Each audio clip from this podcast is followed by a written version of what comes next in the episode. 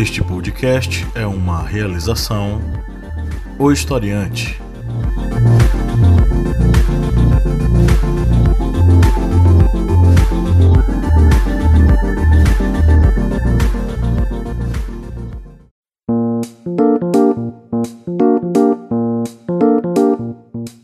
E aí galera, beleza? Aqui é a Lídia do podcast do Historiante.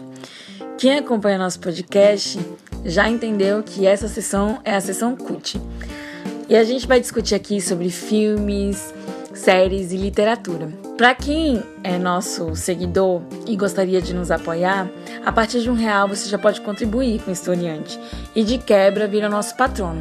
Acesse o apoio.se barra historiante e confira nossos planos de apoio.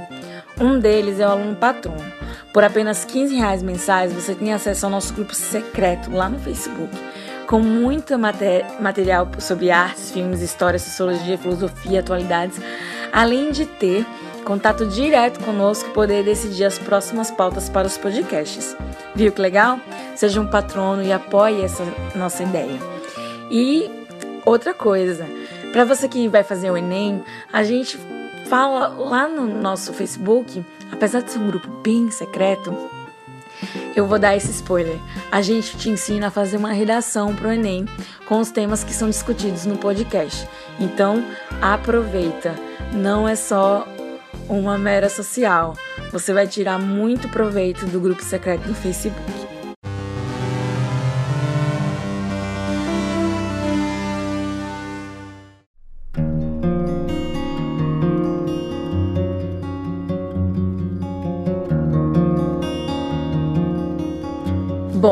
Estamos numa época pré-eleição. Eu não quero trazer candidatos, nem muito menos falar de política. Mas algo que me chamou muita atenção na internet no momento são as discussões sobre os direitos civis básicos e o questionamento severo sobre a liberdade e os direitos conquistados das mulheres durante as últimas décadas. E então eu resolvi falar para vocês, indicar para vocês, né, essa série, A Handmaid's Tale, que é o conto da Aya em português, e trazer umas, umas curiosidades, né, que eu achei interessante lendo a respeito, que a autora do livro, que também é que foi inspirar a inspiração da série, né, a autora Margaret Atwood, ela ela quando fez o, ela, quando fez o livro, ela não trouxe a obra é, coisas inventadas. E é isso que eu quero trazer para vocês, a contextualização para vocês antes de começar a falar da série. É uma contextualização histórica, né? Porque a autora, ela trouxe para a obra dela apenas fatos ocorridos em determinados momentos da história, independente do lugar foram coisas que aconteceram. É, talvez em um regime militar, ou um, ou um estado totalitário e até mesmo em uma ordem religiosa. E, e ela vem trazendo nessa série é, coisas bem emblemáticas, né? Como as vestimentas das pessoas na série, elas têm cores e, e formas é, bem definidas para cada para cada personagem representando representado pela, pelo seu patamar social. E aí a gente vê isso aí aonde? Em regimes totalitários, né? Onde roupas eram tanto proibidas como obrigatórias e também aí no regime nazista, né? Que os judeus usavam roupas é, para discriminá-los e inclusive emblemas que identificavam eles na, é, socialmente é, como antes deles serem né, prisioneiros.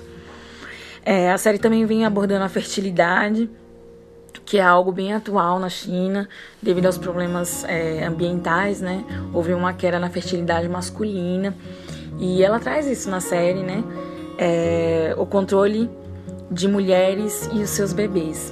Que a gente pode entrar aí na discussão sobre o aborto, não é mesmo? É, que distancia né, a escolha entre a mãe e o bebê.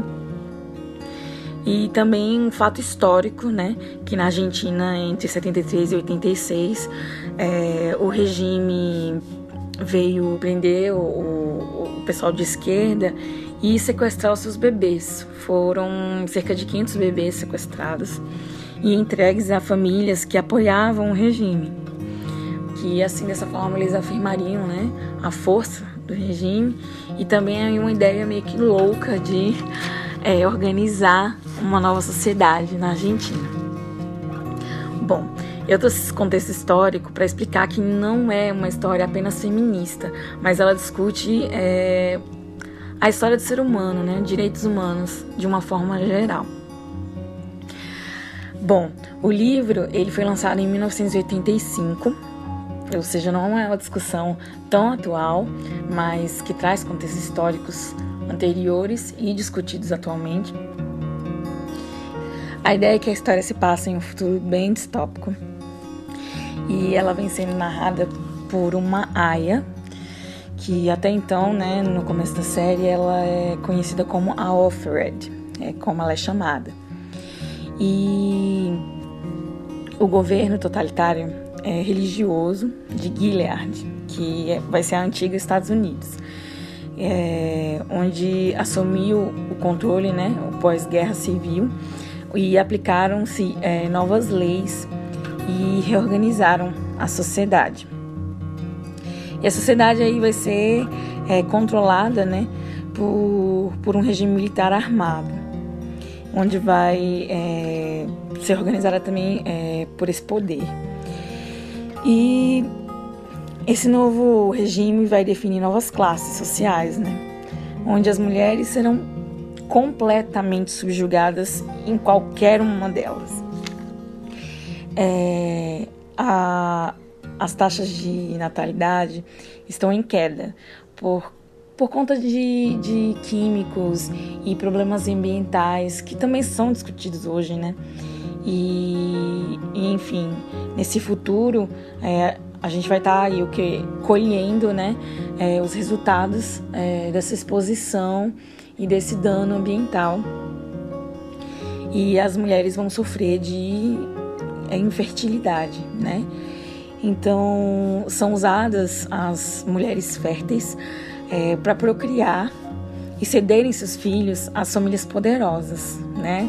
Acho que é, eu trouxe aí, né, no contexto histórico. E as famílias poderosas são justamente, né, o que o pessoal é, do alto escalão, né, do governo totalitário e também é, apoiadores, né, da causa. É, bom, a história ela vai se passar entre o presente e flashbacks do passado, que vai trazendo aí é, contextualização sobre a história da, da narradora, a Aya. E o telespectador vai aí conhecendo aos poucos é, os primórdios da revolução, né? É, a revolução absurda é, e também a história da Aya, ali o princípio onde o regime começa né, a oprimir as mulheres e aí a família dela né, também é destruída, porque ela é uma mulher fértil, então ela precisa servir ao governo. Então ela é capturada e aí vai passando todo esse processo, ela vai narrando todo esse processo, né? Enquanto a série vai e volta entre o presente, né? Ela como Aya, e o passado, onde trouxe ela até o presente momento. É uma série é um tanto quanto forte em determinados momentos, porque as cenas são muito realistas, né? Não só contra as mulheres, mas contra todo mundo que quer sair dessa sociedade, né? E fica indignado com, com a forma como a história está se guiando, né?